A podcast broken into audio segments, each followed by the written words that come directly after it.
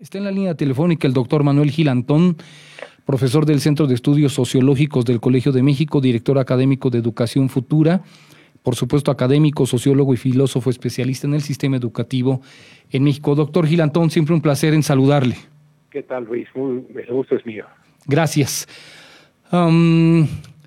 pues lo primero que le quería yo preguntar desde hace algunas semanas, doctor Gilantón, es, ah, ¿realmente ha funcionado este sistema que platicamos cuando determinaron arrancarlo con Octezuma Barragán como secretario de Educación, ¿ha funcionado las clases a través de la televisión? Bueno, los datos más fuertes que tenemos sí. son los de la encuesta que hizo el INEGI, porque hay que tomar en cuenta, Luis, que en general cualquier autoridad educativa va a decir que pues su programa fue exitoso. Sí, claro. Si comparamos los datos que da CEP como reporte, que dio CEP como reporte diciendo que el 98% había seguido todas las clases, que se habían hecho aprendizajes muy relevantes, etcétera, hasta uno pensaba, bueno, pues, pues con la pandemia salimos mejor. Cuestión que, que, pues, que no es posible, ¿no? Sí. Eh, los datos de INEGI son fuertes. Del ciclo 2019 a 2020, digo, perdón, los estudiantes de preescolar al posgrado que estaban inscritos en 2019-2020, para 2020-2021, que es el ciclo actual, 1.800.000 ya no continuaron. Es decir, son 60.000 aulas de 30 alumnos cada una, lo cual es una merma mucho mayor que la que se tiene cada año. Entonces, tenemos por un lado que eh, ya sea por razones del COVID, razones de pobreza, de salir a trabajar.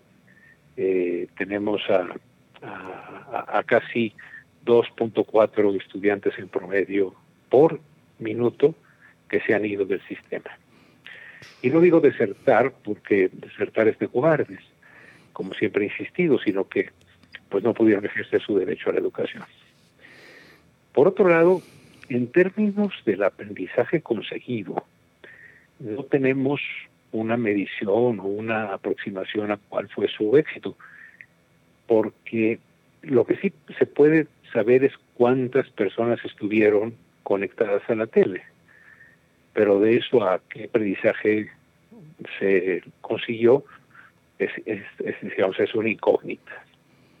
De tal manera que eh, yo, yo creo que eh, de nuevo nos va a pasar algo muy triste, Luis, que el aprendizaje logrado en estas circunstancias tan difíciles va a seguir la misma curva de la desigualdad, que por cierto la desigualdad no es una cuestión de envidia, es una cuestión de, de, injusta distribución del ingreso, que se refleja en que si en las escuelas tenemos la mejor eh, eh, infraestructura y las mejores condiciones para las personas más ricas y bajo acomodadas y tenemos la peor para las personas que tienen condiciones de pobreza y que más necesitarían de la educación, si esa ha sido la lógica de la educación en el país durante décadas, pues es también muy probable que el aprendizaje haya sido decreciente conforme es decreciente el, el nivel de ingresos, o sea, mientras es creciente la desigualdad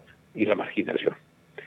Yo creo que eso es lo que hay más o menos de consenso, eh, de tal manera que sin dejar de reconocer el esfuerzo que se intentó hacer, etcétera, en las clases, eh, yo creo que la mejor conjetura es que mm, el, el, aprovechamiento, incluso el acceso a computadoras, etcétera, pues fue muy desigual, de tal manera que se podría esperar un aprendizaje muy desigual que siempre ha ocurrido, pero que con la pandemia creo que se va a profundizar. Sí, eh, cuando eh, me dice usted de este gran esfuerzo que quisieron hacer, que se quiso hacer por parte del gobierno federal y el sistema educativo, eh, um, me puse a imaginar como aquel atleta que le dicen que va a entrar al correr los 100 metros planos y lo han puesto a entrenar durante un año con todo y resulta que no dio la marca aunque hizo un gran esfuerzo, pero de nada sirvió el esfuerzo porque no calificó y ni siquiera dio la marca. O algo así como lo que le pasó a Checo Pérez el domingo, ¿verdad? Sí. Que él mismo se haya dicho que es un idiota porque todo lo que se preparó de nada le sirvió. Sí, y, y, y también lo podemos completar, Luis, con otra metáfora que es una carrera de 100 metros en, las cual, en la cual el punto de partida para algunos es en el metro cero, para otros es en el metro 50 y para otros es en el metro menos 50. De tal manera que obviamente llegarán muchísimo más rápido los que nada más van a correr 50 metros, porque llegan a la, a la meta de 100, pero salieron 50 metros adelante de los que sí salieron en el, metro cero. Sí. Y salieron, este, digamos, 100 eh, metros más adelante de los que están muy rezagados, ¿no? Sí, es muy contradictorio porque eh, en, el, en el discurso en este país aparentemente la educación ha sido una prioridad, pero ha sido más una prioridad de los sindicatos o de quienes han movido la educación a su gusto y a sus ocurrencias.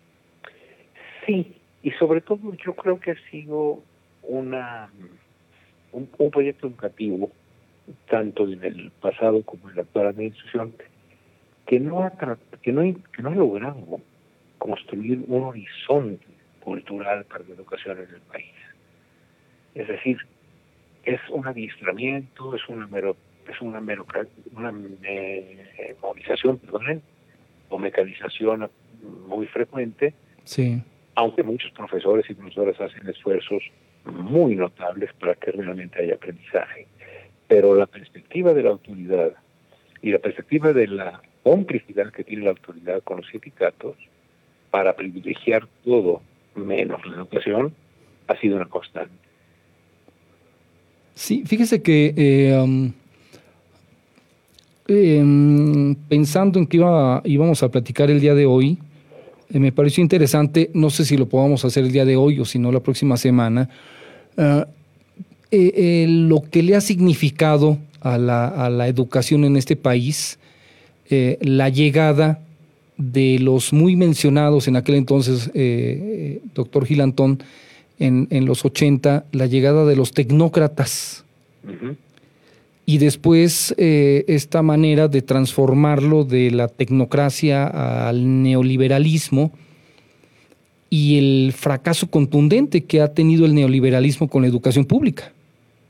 Eh, sí, porque yo creo que nosotros teníamos en la educación una idea de construcción de la unidad nacional, de un sentido de pertenencia, etcétera, y con la tecnocracia y con esta nueva fase del capitalismo llamada neoliberal, no como un adjetivo, sino como un sustantivo, predominó la orientación de la educación al mercado.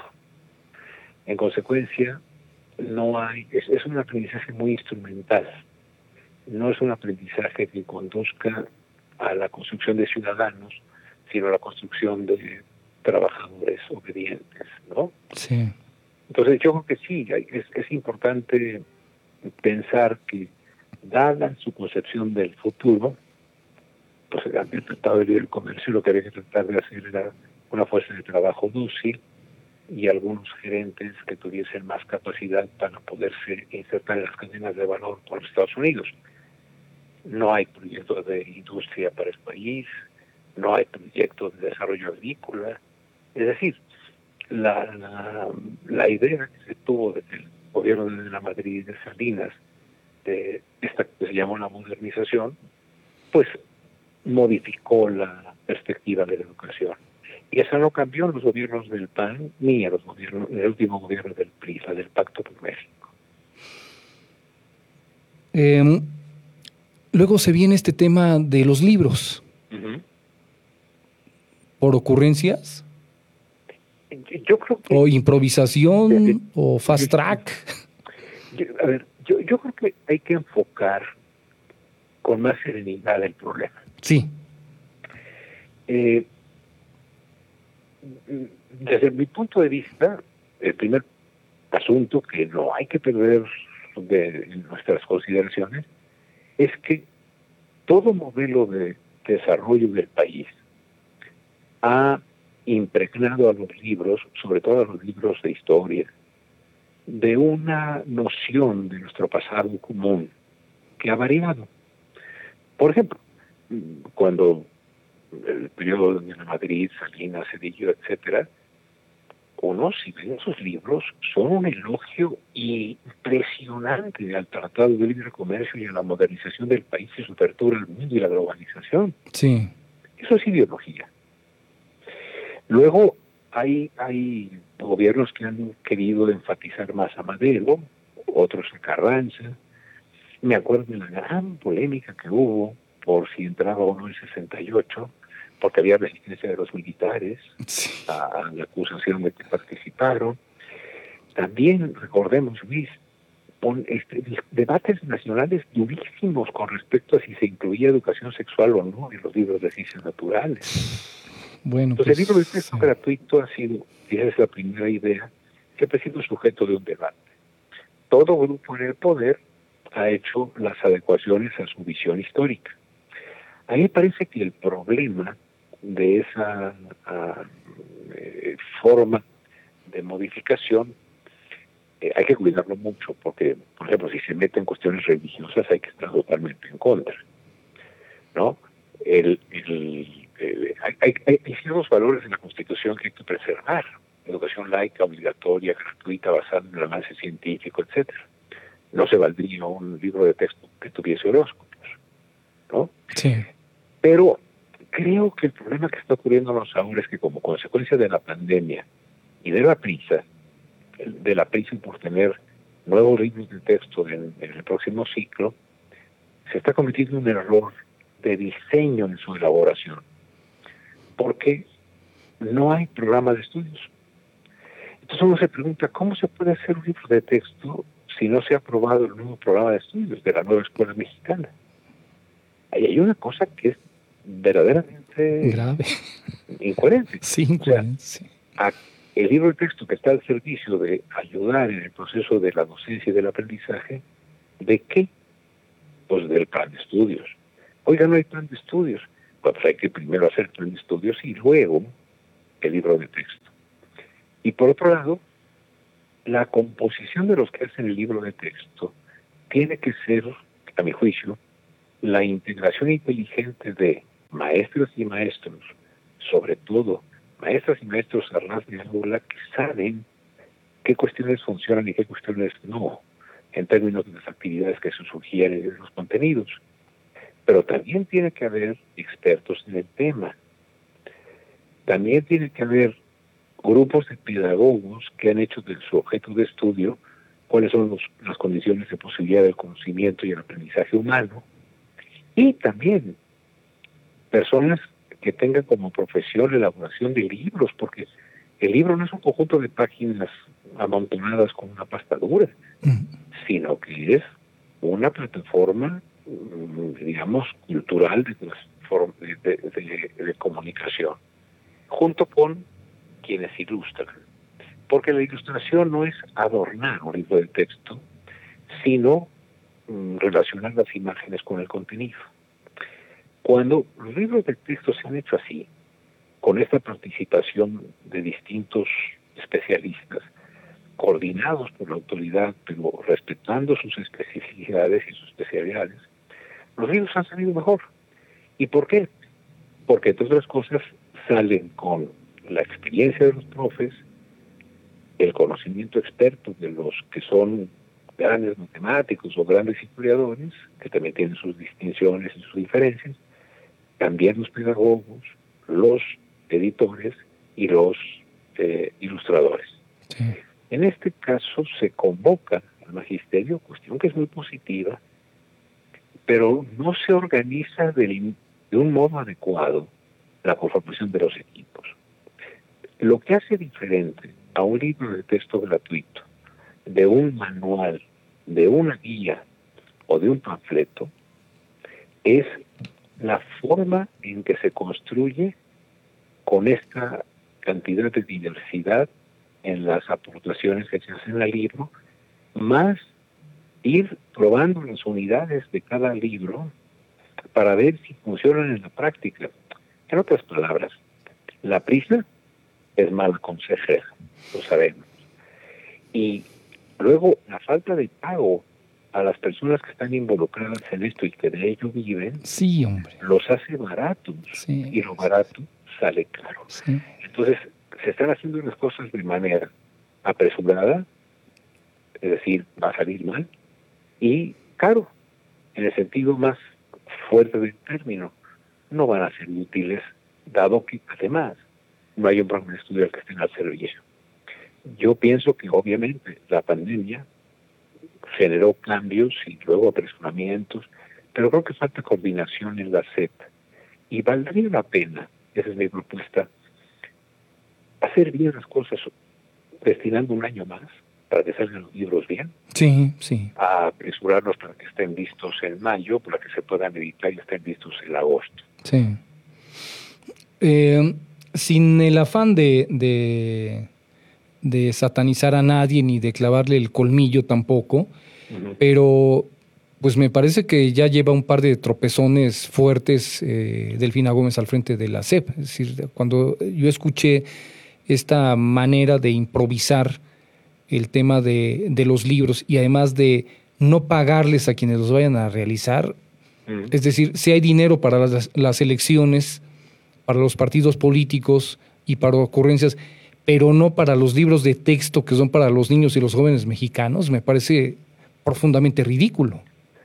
Sí, yo creo que la expectativa que teníamos con la profesora Delfina, en términos de que llegaba una mujer, no era la primera, porque había estado Josefina Vázquez Mota, etcétera, pero sí, una maestra de, base. Sí, sí.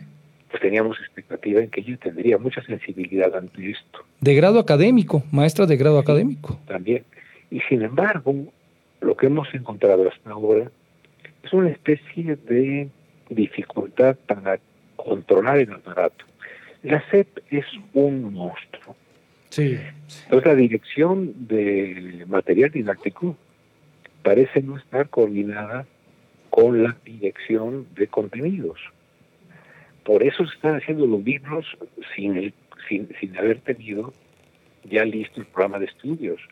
Eso es responsabilidad de la autoridad educativa federal, es decir, de la maestra de la FINA. Y uno puede decir es que, bueno, la, la pandemia, la prisa, etcétera. Yo creo, de verdad, de verdad, que como ciudadanos, y sobre todo ciudadanos que estamos convencidos de que México requiere un cambio, ojo, no cualquier cambio, pero sí no volver al pasado, ni tampoco, digamos, mm, dejarnos guiar por la infalibilidad de nadie. Nuestro trabajo como ciudadanos y también como gente que nos dedicamos a estas cuestiones de tratar de entender a más profundidad los problemas, es criticar con el fin de que las cosas mejoren. En ese sentido, por ejemplo, yo le podría decir, si estuviese frente a mí la, profesora Delfina, profesora, ponga en orden aquello. Profesora, ¿por qué no esperamos un año para que se hagan bien las cosas? ¿Cuál es la presión? Y a lo mejor la presión es política, a lo mejor la presión es del nivel superior del cual la persona delfina es eh, subordinada, que sería la presidencia de la República. Entonces, hay que atrevernos a decir las cosas con madurez, sin estridencias. Eh, yo, yo, yo, yo diría la alarma porque se va a adoctrinar a los niños y entonces esto es algo terrible, soviético. Yo diría, oigan, recuerden a los regímenes neoliberales también diciendo cuál era su posición sobre el país. No es la primera vez que hay una perspectiva histórica que, que puede cambiar. Ver, para algunos libros de texto, Hernán Cortés cuando llega, lo que él logra es el encuentro de dos mundos, siguiendo la propuesta del profesor Borman. Otros libros de texto han dicho que fue una invasión injusta que, que despojó a personas de sus de sus, digamos, de sus terrenos, ¿no? Sí. Eh, bueno, este presidente ha dicho que él considera necesario que la corona española actual solicite una disculpa, ofrezca una disculpa, perdón, a México por lo que sucedió. La discusión sobre la conquista, La discusión sobre la revolución, sobre la reforma, sobre el papel de Juárez, sobre cualquier tema histórico, es un debate.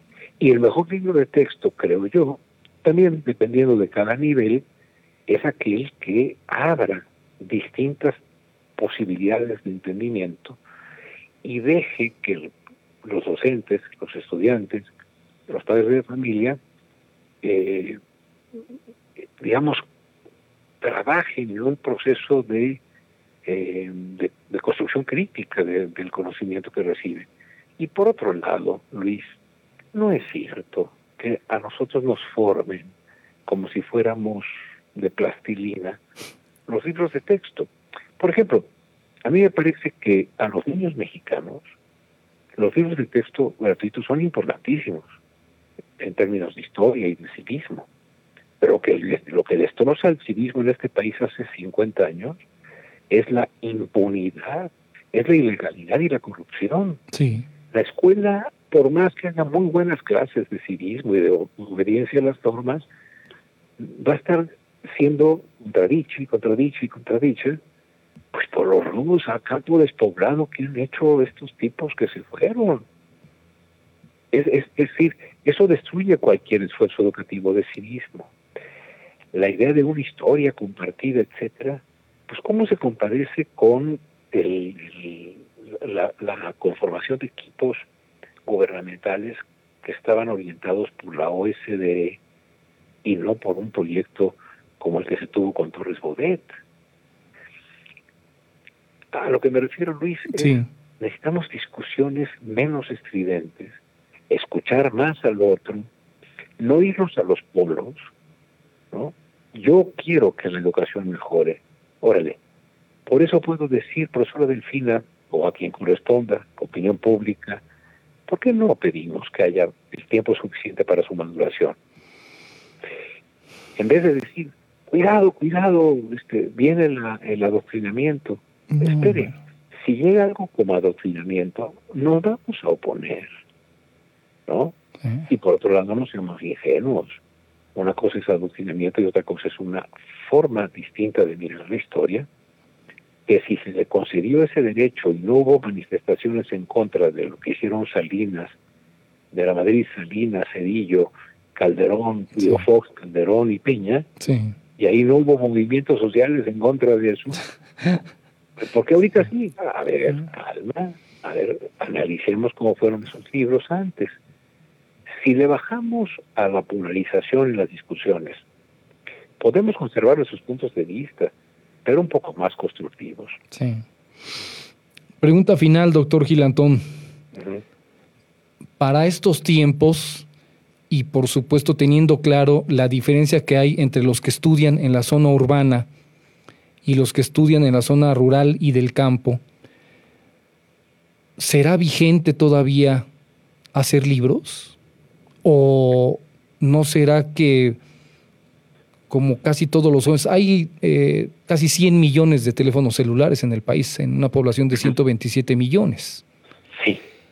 Mm, ¿Estarán vigentes todavía los libros eh, como tal impresos o habría que darle vuelta a la página? Yo sé que en las zonas, en el campo, el Internet todavía es, es escaso, por supuesto en la zona rural también, en donde los libros impresos, por supuesto que, harían falta, pero en la zona urbana, ¿todavía servirán eh, los libros o habría que hacerles ya audiolibros o buscar una manera diferente de que los chicos les, les dé, tengan interés, porque hoy un chico de la ciudad, un chico urbano, una chica de zona urbana, que se le pone un libro, pues va a decir, ¿y por qué no me lo pones en el teléfono? Sí, yo, creo, Luis, que cada que ha pasado un avance tecnológico, hemos decretado la muerte del anterior. Sí. La tele dijo se va, va a terminar la radio. A la radio, sí. El internet va a terminar. Yo pienso que lo inteligente sería, a ver, ¿cuáles son el tipo de contenidos cuya plataforma más adecuada es un libro impreso? Que, los hay.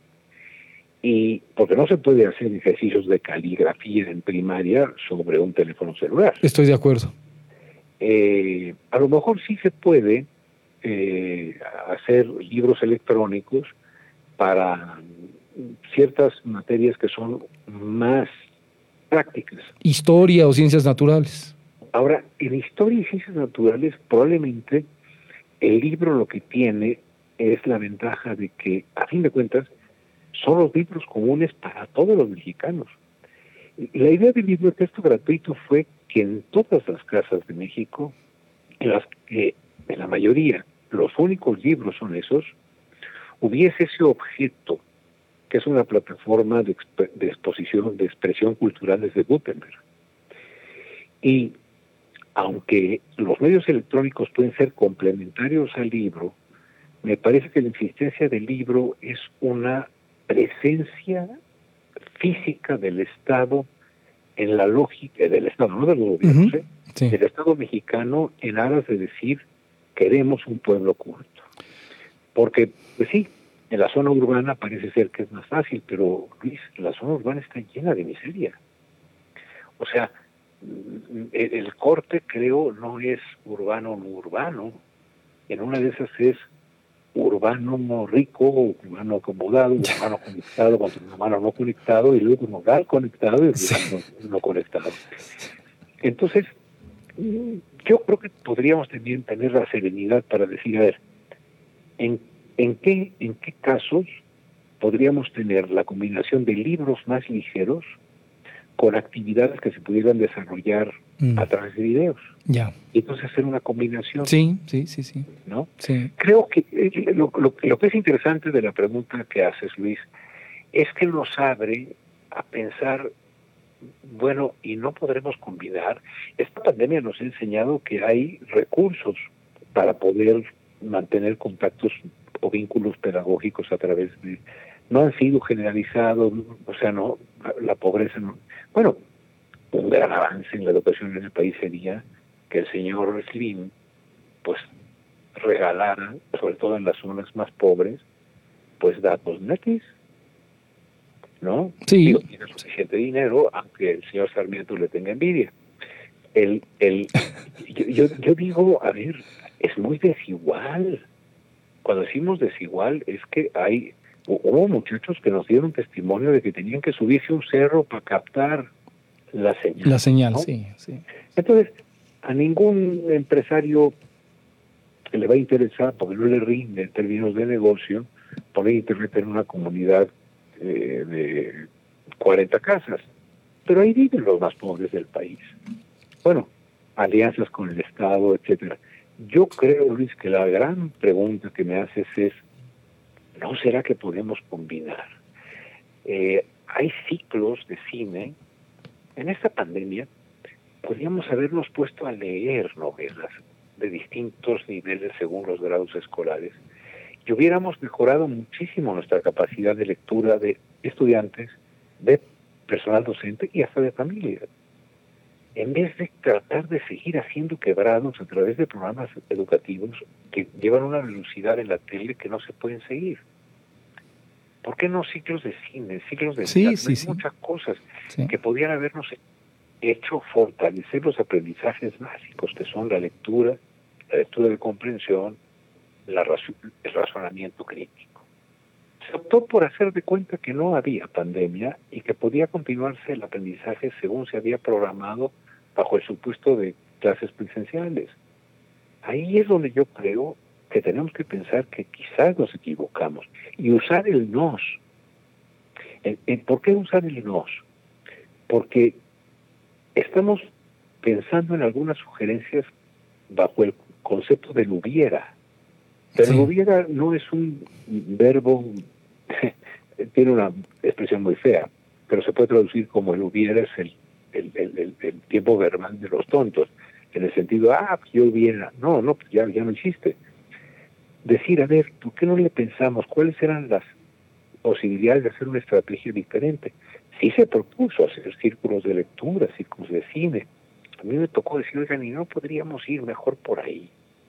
Pero la respuesta del presidente y del secretario Moctezuma fue, no, una alianza con los concesionarios de la tele para que haya clases como si fuera escuela. Sí, sí, sí. Se mete la escuela a la casa, se mete con el peor virus que hay, que es la tarea, la tarea, tarea, Atalanta y Atolondra, y el aprendizaje hubiera sido muchísimo más útil fortaleciendo la capacidad de lectura del país. Totalmente de acuerdo, doctor Gilantón. Me dice Mercedes Santana, que está en la plataforma escuchándolo, dice, un placer escuchar al doctor Manuel Gil, su experiencia y esta entrevista me retornó al día a día de mis 34 años frente a un grupo.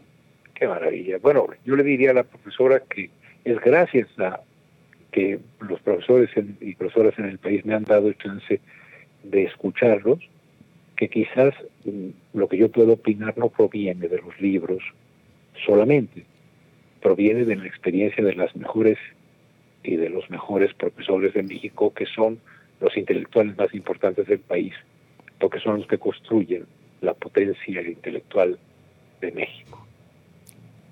Totalmente de acuerdo. Doctor Gilantón, como siempre, un placer en saludarle. Le agradezco todo este tiempo que nos dedica en la plataforma de comunicadores MX. No, no, además, si, me dejan hablar, Luis, pasamos aquí siete horas y, nos corren, bueno, así de tu trabajo. Yo siempre agradeceré el espacio y también quiero aclarar, si acaso hay algún asunto en el cual estoy seguro, es que lo que he dicho no es la verdad, es algo que, que propongo que se discuta. Tenemos que llegar a un país en que lo que digamos no sean verdades este, absolutas según nuestros intereses, sino que tratemos de ir sobre nuestros intereses a, presentar posibilidades. Sí, mentira, mentira, coma la verdad. Así es. ¿eh? Siempre un honor platicar con usted, doctor Gilantón. Igual es para mí, y acuérdate Luis, las mejores respuestas son las que derivan de las mejores preguntas y las mejores preguntas son las que la hacen los mejores periodistas. Yo te agradezco mucho. Gracias por su comentario. Le mando un fuerte abrazo. Estamos en contacto. Cuídese mucho y que esté muy bien. Igual, hasta luego. Hasta luego.